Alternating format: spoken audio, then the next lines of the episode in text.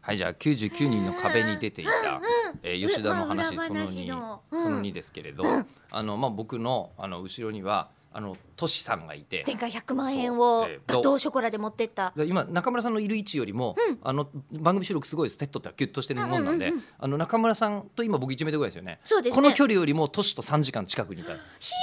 真後ろだけどモンブラントシとモンブランあそうそうそう何かというと、トシさんは今回のテーマがモンブランだったん でで今回全員がその人のテーマは何っていうのを横に、なんだろうこう衆議院議員何々君みたいな状態で、はい名札がそ縦う名に札みたいな感じで、うん名札はないの名札はないんだけどその人のテーマだけが書いてあるわけ書いてある書いてあるなんかこの僕の隣の人たちはアフリカ沿岸諸国のシルエットって書いてあったんですよマニアックすぎるだろうっていうテーマなんですけどすごいその一番の人の隣に2番でうん俺がいて俺はここに秋葉原って書いてあっていたんだけどでトシさんは五僕十の後ろ音に順なんですかいやなんかテーマは、うんえっとばらけてんの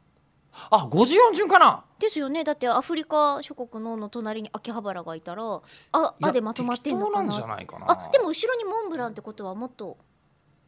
適当かそうあのねなんでかっていうと、トシさんはだからモンブランだったんですよ。うんうんうんだからあのトシさんも基本あの佐藤二郎さんから一回しゃ振られて喋ってたかな。でしかもそれが編集で残ってることがわかんないんあであすけそうですねど、わかんないんだけど。放送見てみてそうね、くださった方ええ教えてくださいトシさんは基本的にはあのもう格好で、あの格好であの立派な格好のままいい姿勢で座ってて、サングラス一の言ままも喋れてないから結局この状態でここにモンブランって書いてあった人なん ですよ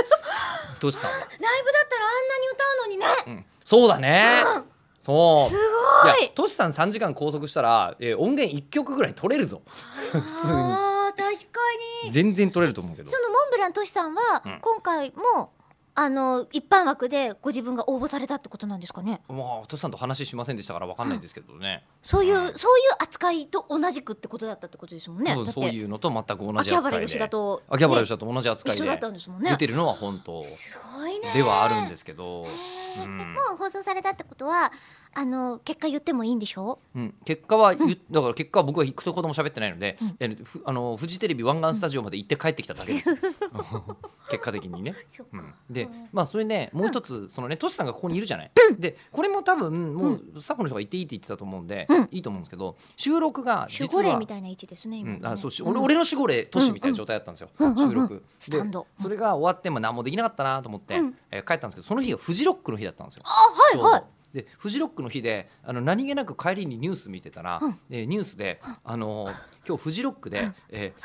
ヨシキがスクリレックスと共演って書いてあって。あっちはあっちですごいしそう同じ x ジャパンのドラマー YOSHIKI はフジロックでスクリレックスと共演してるのにその瞬間 x ジャパン都市はボーカル都市はえーそうある意味俺スクリレックス同じ扱いっていうのが面白かったな。うんお疲れ様でした